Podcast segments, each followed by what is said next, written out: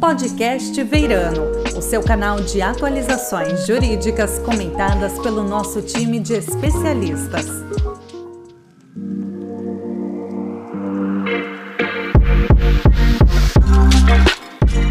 Sejam muito bem-vindos ao podcast Veirano. Eu, Rafael Caropreso, sócio da área tributária, e o meu colega Rodrigo Franciscon, associado da área tributária e um dos líderes da prática de agronegócio do escritório. Olá, Rodrigo. Olá, tudo bem, Rafael? Temos a honra aqui de receber para esse bate-papo sobre a reforma tributária e os impactos no setor do agronegócio o doutor Antônio Cabreira Mano Filho, que foi ministro da Agricultura e Reforma Agrária do Brasil, secretário estadual da Agricultura e Abastecimento de São Paulo, médico veterinário e um agricultor que conhece muito bem todos os percalços e os desafios do agro brasileiro. Olá, tudo bem, doutor Cabreira? Olá, Rafael, prazer muito grande estar aqui com vocês. Olá, Rodrigo. Espero que a gente possa ter um bom bate-papo sobre esse assunto tão importante, a questão tributária no agronegócio.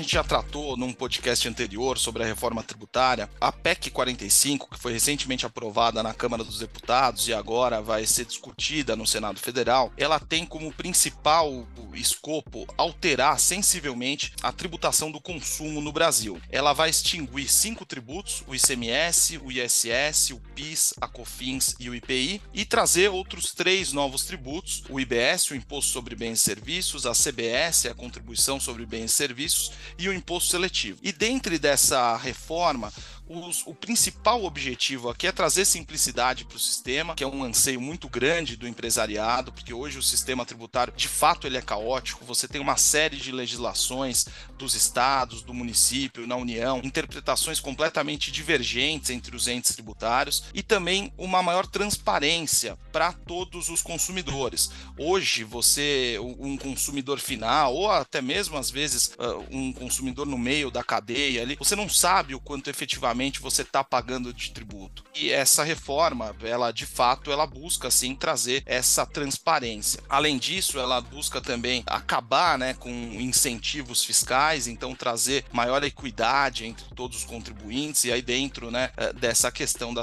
da, da simplificação e como vai alterar sensivelmente a tributação de todos os setores, o agronegócio é um deles e que vai ser sim sensivelmente alterado, né? Vai ter uma série de alterações que o Rodrigo pode explicar um pouco. Exatamente. Obrigado, Rafael. É, hoje, de fato, o agronegócio brasileiro ele é um setor beneficiado. Né? É, a tributação ela é geralmente baixa, não é simples, tá? mas é se, se, comparado com outros setores do mercado, é uma, uma tributação é, mais baixa, mas isso tem uma razão de ser. Né? É, a gente tem aí, no dia a dia do setor do agro, a gente tem suspensões de piscofins, a gente tem isenções de CMS sobre defensivo agrícola e fertilizantes, reduções de base de cálculo, a gente tem reduções de alíquotas para, por exemplo, máquinas agrícolas, redução de CMS, redução é, de piscofins, é, e isso tem uma razão de ser.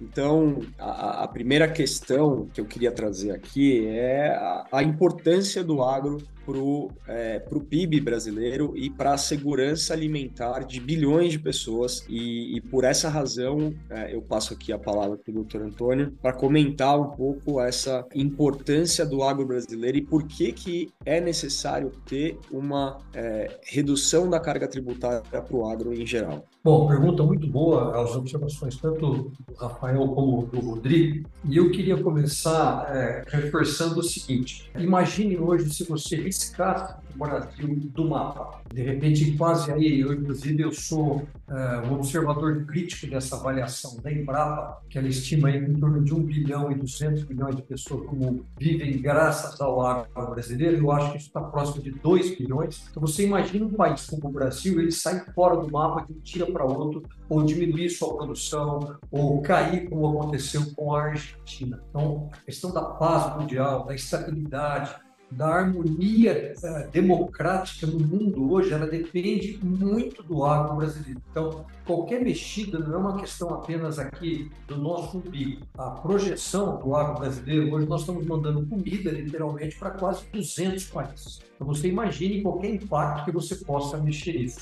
Agora, precisamos mexer. E, na realidade, é assim, a gente precisa começar a esclarecer algumas coisas, principalmente quanto ao domínio da linguagem. Então, a primeira coisa, reforma reformador, ele evoca uma boa impressão, algo positivo, algo atraente, né? Você vira e fala assim, poxa, eu vou fazer uma reforma no meu apartamento, eu vou fazer uma reforma na minha casa. Então, em princípio, você, tá, você vai melhorar aquele ambiente, você vai pintar, você vai trocar uma janela. Agora, às vezes, essa reforma ela acontece um retrocesso. Aquela reforma veio um puxadinho, está tudo errado, não viu encanamento, não previu aquela trincadora na parede. Então, hoje, se eu tivesse que opinar de uma maneira geral no andar da carruagem, eu diria que nós não estamos fazendo uma reforma, nós estamos fazendo um puxadinho cujos resultados a gente ainda tem dificuldade de prever. Porque eu, sinceramente, eu não consegui ver agora ninguém que me desse uma previsão correta de qual será o nível de imposto que cada setor, eu não estou aqui falando apenas do agronegócio, mas que cada setor iria pagar. Agora, então a gente precisa primeiro ter esse ponto, levando isso em consideração, até porque é, entendi que o que o Rafael colocou, que busca uma simplificação. Sim, a gente precisa. Eu sempre gosto de usar o seguinte termo: um país que tem um regime tributário que se chama simples, você subentende que aquilo que não está no simples está no complicado, está no inferno, está no ruim, está no errado. Então, isso já mostra a necessidade que a gente precisa simplificar, que tanto é, nós estamos vivendo uma loucura tributária que nós temos um sistema que se chama simples, porque o resto realmente não está no simples. E segundo, não só simplificar. E eu vou falar uma coisa aqui que ninguém fala na reforma tributária. Nós precisamos de uma reforma tributária para reduzir os impostos. Veja só esse dado. Quando a gente promulgou a Constituição de 1988, em média, um brasileiro precisava trabalhar 73 dias para pagar os seus impostos. Hoje, em 2023, ele está tendo que trabalhar 150 dias. Então, nós mais do que dobramos a carga tributária. Estou falando de uma maneira geral. Então, isso é um fato que mostra a necessidade urgente da reforma tributária. Agora, vou repetir, pelo que eu vejo, e o governo tem aí um problema muito grande, vocês viram aí os últimos resultados, por exemplo, das contas públicas, nós estamos com um imenso rombo. Para consertar esse rombo, nós temos duas maneiras, ou reduzir as despesas, infelizmente, eu acho que o Brasil é o único país do mundo que está tratando de uma reforma tributária sem a, em paralelo discutir uma reforma administrativa, ou seja, redução de despesa, como a gente tirou esse pé, nós estamos trabalhando só o quê? No aumento da arrecadação. Aumentar a arrecadação, você tem três maneiras. Aumentar a receita do Estado. Você pode imprimir, pode gerar um processo inflacionário. Você pode tomar mais emprestado, que o mercado não comporta mais isso, principalmente pelo tamanho da nossa dívida. Então está sobrando apenas uma perna para o governo, que é aumentar as receitas através do aumento tributário. Então é isso que a gente tem que levar em conta e que a gente tem que realmente combater. E aí, eu queria só avançar um pouquinho nisso que a gente comentou um pouco, que algumas pessoas, e às vezes o Rafael, ele, ele, comentou, isso não tem maldade nenhuma, não é nenhuma correção, tá, Rafael? Quando a gente fala assim, o agro, às vezes ele tem, a gente usa muito isso, né? É um incentivo fiscal, ele tem um subsídio na realidade, a gente precisa começar esse podcast dizendo o seguinte: o agro brasileiro, em termos tributários, ele não tem nenhum incentivo, nenhum subsídio em relação principalmente aos seus concorrentes. Se nós temos uma tributação um pouco mais baixa do que os outros setores, é porque nós, o agro, estamos sendo tributados decentemente e aquele outro setor está sendo tributado de uma maneira excessiva. E por que, eu estou dizendo isso? Porque essas expressões que nós estamos usando na discussão da nossa reforma tributária, como diria o caboclo do interior, está levantando a orelha dos nossos concorrentes lá fora. Por quê? Porque o agricultor europeu está falando, ah, tá vendo? Tem gente que está falando que o agro brasileiro é subsidiado. Então, nós temos que colocar uma compensação tributária na entrada do frango ou do açúcar brasileiro aqui na Europa. E não se trata disso, que a gente fica com a impressão que subsídio você está tendo alguma ajuda ao fundo perdido. Não, é porque um é tributado 30 e a gente é tributado 12 ou 18. Então a gente precisa tomar um pouco de cuidado desse linguajar até para não criarmos munição aos nossos concorrentes. Muito bom. Eu compartilho da mesma preocupação pela leitura né, da PEC 45 ela não, obviamente, o setor do, do, de insumos agropecuários e produtos agropecuários, eles têm um dispositivo lá falando que esses produtos eles vão ter uma redução de 60% do IBS. Né? É uma das previsões legais que favorecem aí o, o agronegócio com, com alguns outros setores também incluídos nessa mesma redução. Mas, e também tem alguns outros detalhes, né? Como, por exemplo, créditos presumidos para quem compra de produtores rurais tal, que buscam incentivar essas vendas que são feitas pelos produtores. Mas, hum, de fato, é, é, não é tão claro que a questão relacionada ao custo de aquisição por esse produtores rurais, se de fato a gente vai conseguir pelo menos uma manutenção desse custo de hoje. E por que eu digo isso? Porque o governo está prometendo a manutenção da carga tributária. Ele não falou em nenhum momento de redução. Né? A, a ideia é manutenção da carga tributária, apenas simplificando o dia a dia do setor dos, do, do empresarial. Né? É, e quando ele fala em manutenção da carga tributária, alguns setores hoje, como por exemplo o setor de serviços, ele é pouco tributado né? em relação a comércio de mercadorias e, e bens. Então, que, que existe aí é uma possível, na minha visão, né, opinião pessoal, um possível aumento da, do, do setor de, do agronegócio e de serviços e, e, uma possível diminuição aí da tributação do setor de comércio e indústria. Não sei, Rafael, se você quer fazer algum tipo de colocação. Não, concordo. Eu acho que assim, né, um dos, dos princípios, né, que em tese são ali defendidos pelo quando da, da edição, né, da votação da PEC é isso, que você não vai ter aumento de arrecadação global, mas Obviamente, né, acho que isso é uma questão matemática, alguns setores vão sim ter impacto. E acho que o, o agro é um deles, né? É. Nesse ponto, eu queria fazer uma observação, sabe, Rodrigo? Até agora, aquilo que passou na Câmara, por exemplo, o Senado está trabalhando para aumentar esse 60% para 80% desse abatimento. Até agora, eu diria, de uma maneira geral, o agro, com alguns pontos que a gente pode comentar depois, eu vejo dois pontos fracos na, na, reforma que foi aprovada na Câmara agora para o agro, mas como brasileiro, eu diria que o agro, de uma maneira geral, até agora não foi ruim. Não foi bom, não foi ótimo, mas não foi ruim. Agora, como brasileiro, eu não vejo, não posso deixar de opinar principalmente para o setor de serviços, vai ser um desastre. Eles vão ter um aumento na carga tributária imenso. E eu não vejo, além dessa questão da manutenção, eu tenho dúvidas mesmo falando em termos globais, na minha opinião, ao que tudo indica, por algumas previsões que, que eu li, teremos um aumento, mas eu não vejo simplificação nenhuma. Que essa questão de reduzir o número de impostos, mas você ficar, veja, nós vamos conviver durante um período de 10 anos basicamente dois sistemas tributários. Eu não consigo entender essa transição.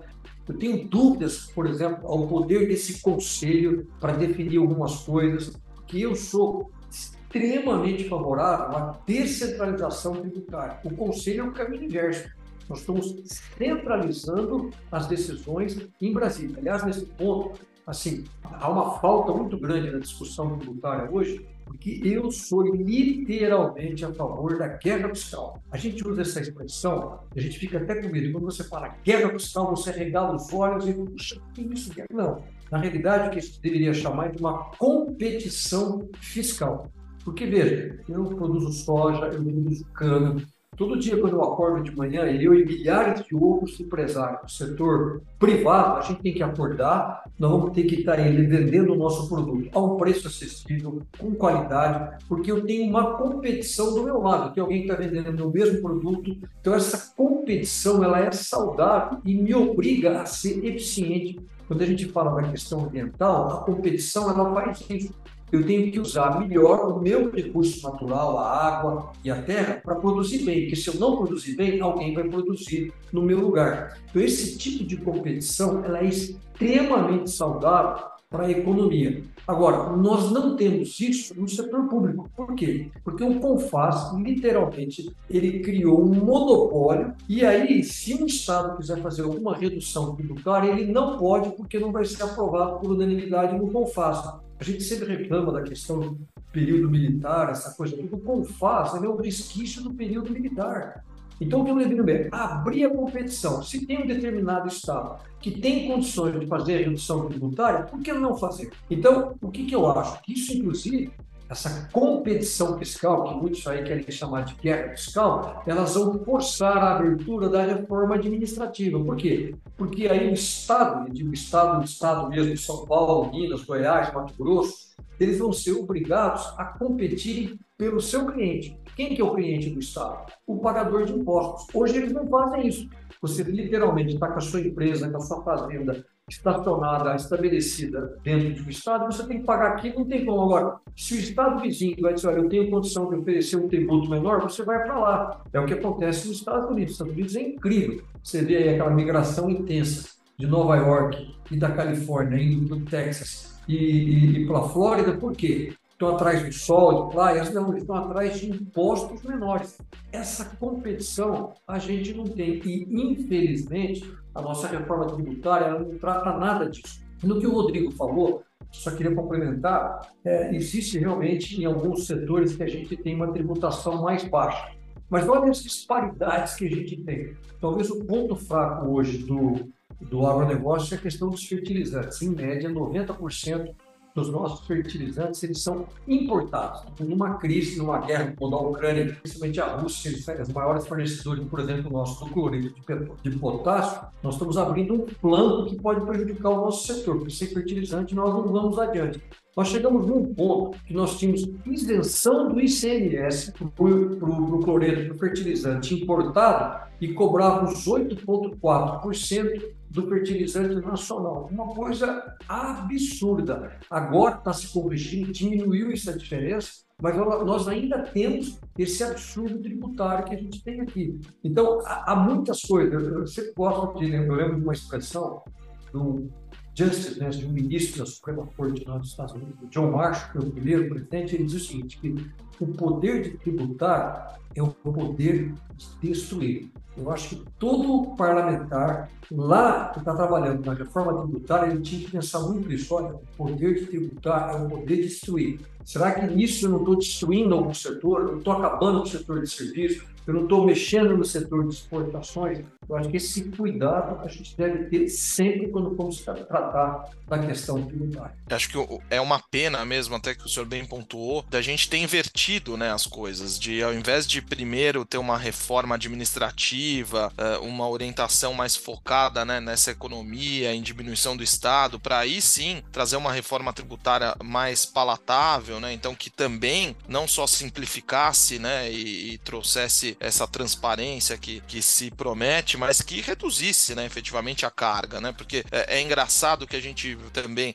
estudando o tema aí o direito comparado no direito tributário é muito utilizado. Então você sempre vai falar, não, o IVA da Índia, o IVA que se utiliza na Europa, etc. E aí quando você vai lá ver, ah, vamos adotar esse sistema, só não, só não se compara a alíquota, porque aí a alíquota desses lugares é 7, 12, e aqui a gente está falando de 30%, né? Então, realmente é gritante, é, é uma pena que a gente tenha esquecido, né, pelo menos por hora, dessa questão da reforma administrativa e de como, né, no, ao, ao final, efetivamente trazer uma redução do, dos tributos. É, um outro ponto aqui que eu acho que é, é interessante também, que o senhor mencionou, com relação até os defensivos agrícolas, né? Tem uma, um certo questionamento e até um, um certo medo do setor, porque o imposto seletivo, em tese, ele poderia incidir sobre os defensivos agrícolas. Hoje você tem, pelo texto constitucional, né, aprovado na Câmara, uma certa trava. Então não poderia, eles não poderiam, a pretexto de alegar que isso afeta o meio ambiente,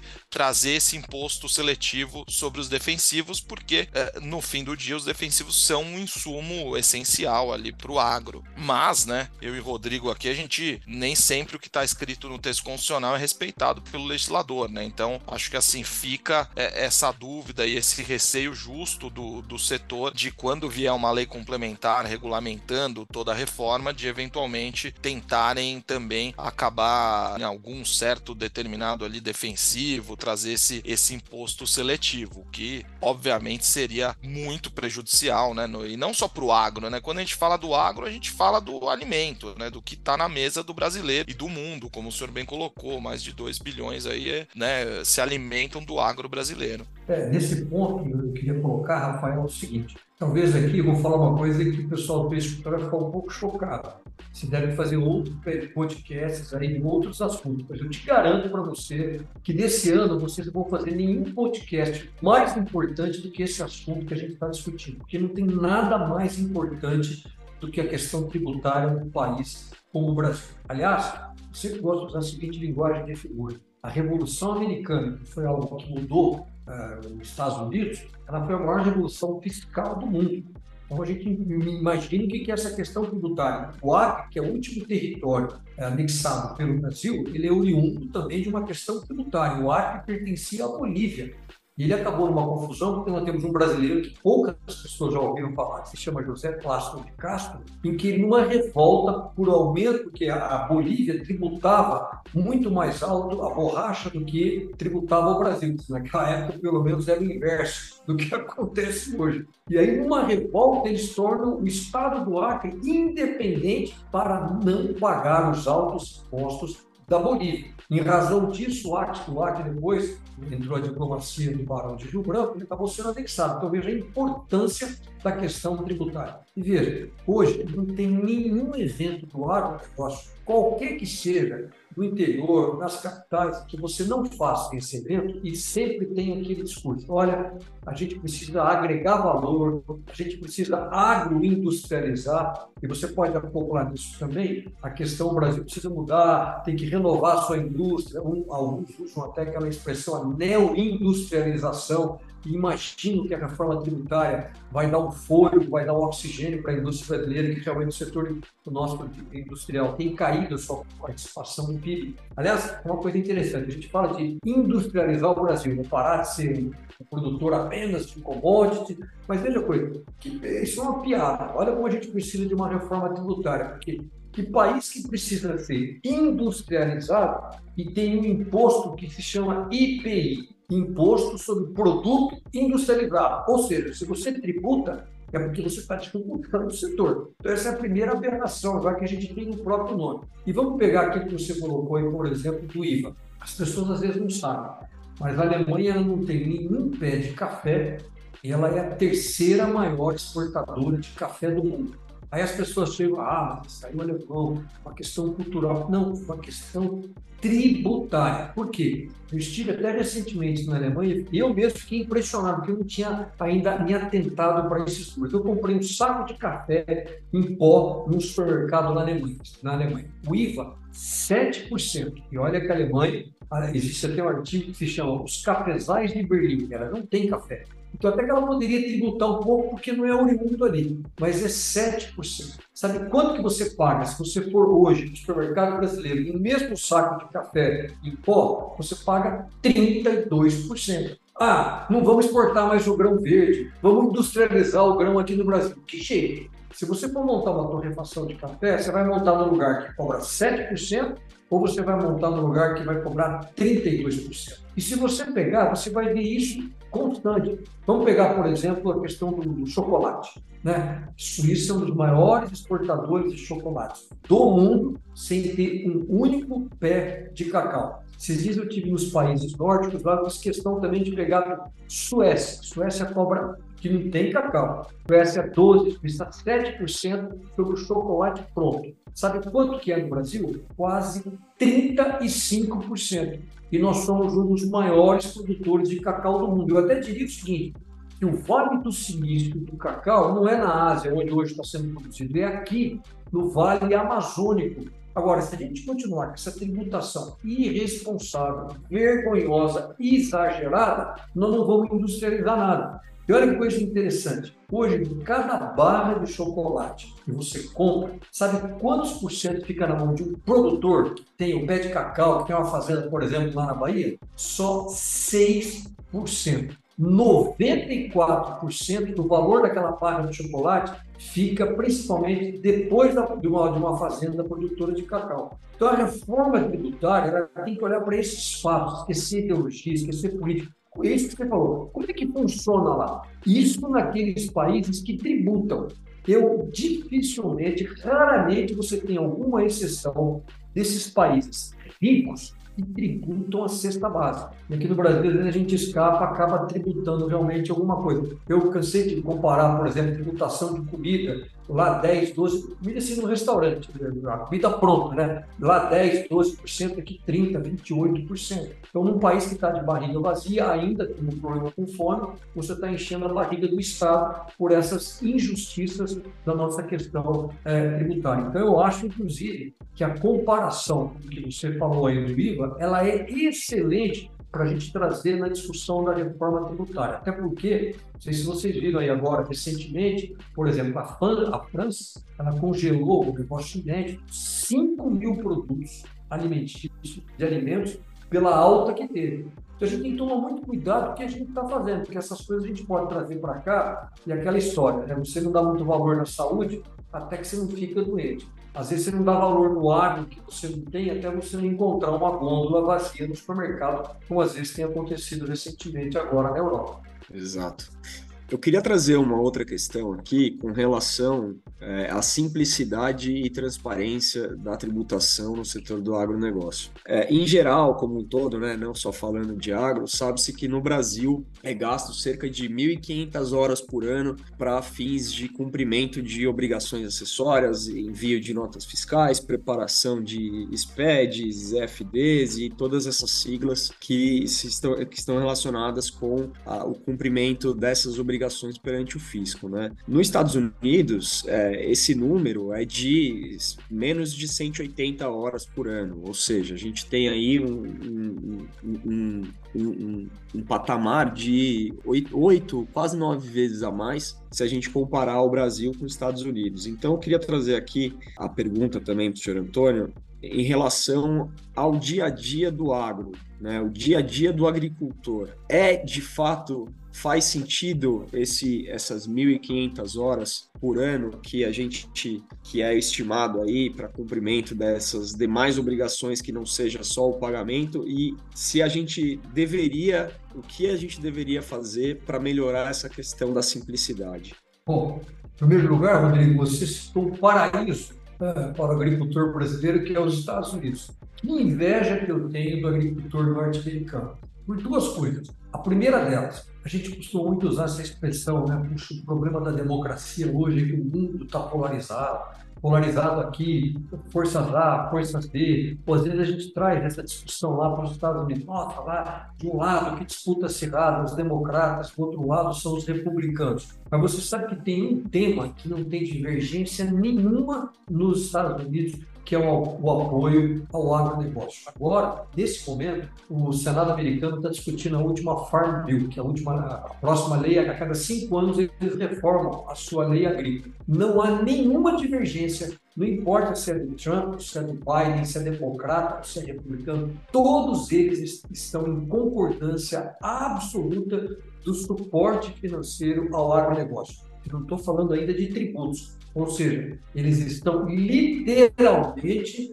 dizendo: olha, nós vamos continuar subsidiando a agricultura norte-americana. A tal ponto, veja o que eu vou dizer aqui nesse podcast. Hoje, em média, vai depender de algum ajuste dessa aprovação, mas os números indicam que entre 50% e 54% da renda de um agricultor americano vai vir do tesouro, não vai vir da sua eficiência. Estou falando de impostos. Então veja o mundo que eles vivem. Eles são, até brinco, o agricultor americano é um agricultor, está virando quase um funcionário público, como na Europa, porque está dependendo do recurso. Agora, eles não pagam basicamente nenhum imposto. A isenção que eles têm é incrível. Lá ninguém fala que eles são subsidiados, lá pelo contrário, eles, aplaudem os agricultores americanos, eles são gratos aos agricultores americanos. E na última, o último presidente Trump fez uma coisa incrível que eu pensei que não iria passar e que nós aqui tomamos o caminho contrário. Talvez esse, você me perguntar o que tem de errado,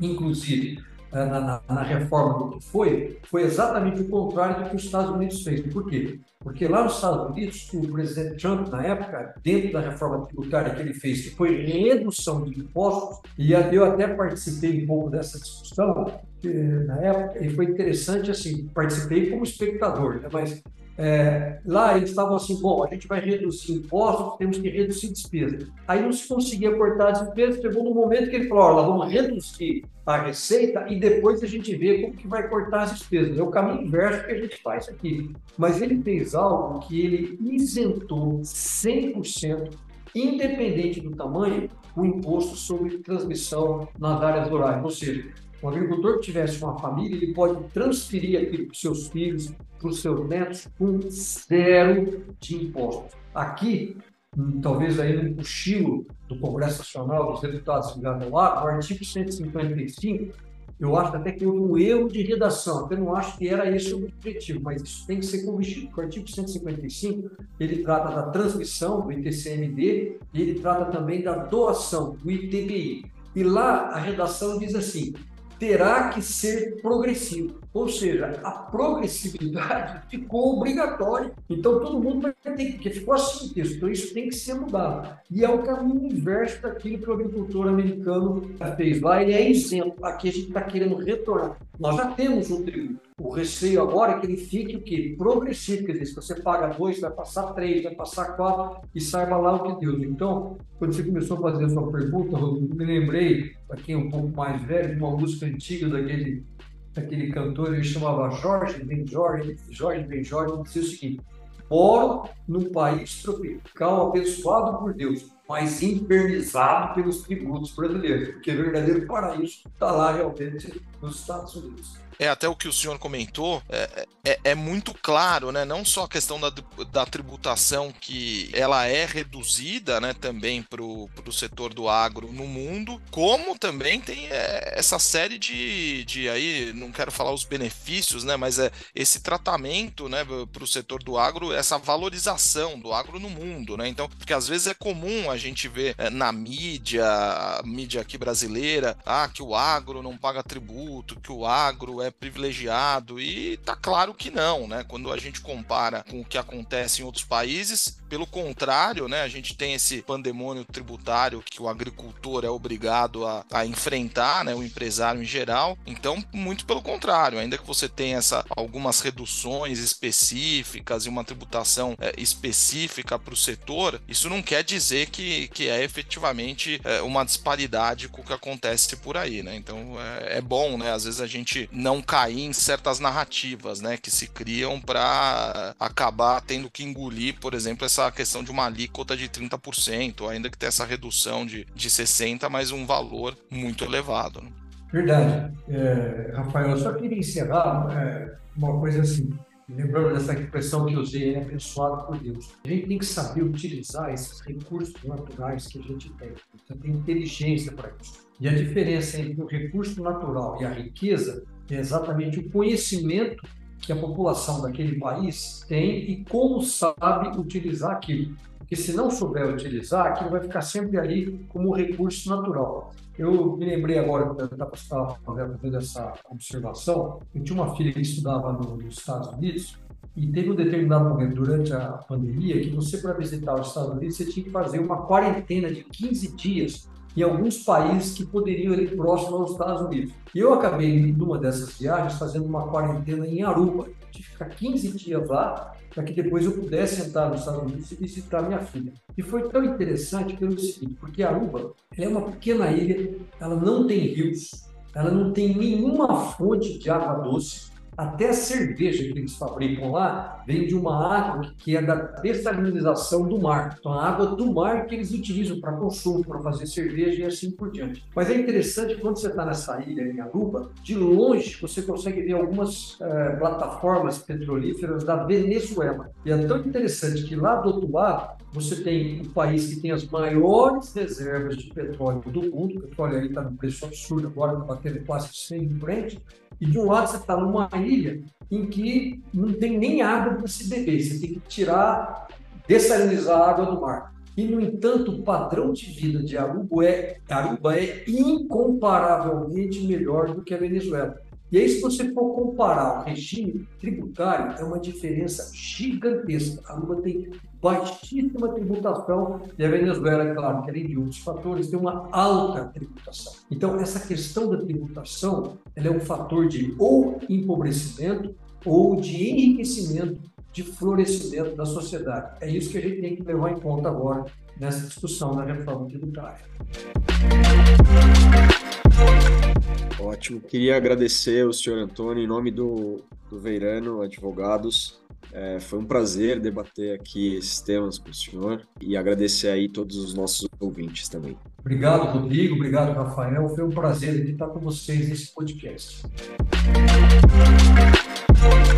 Você ouviu o podcast Veirano. Para maiores detalhes, acesse www.veirano.com.br.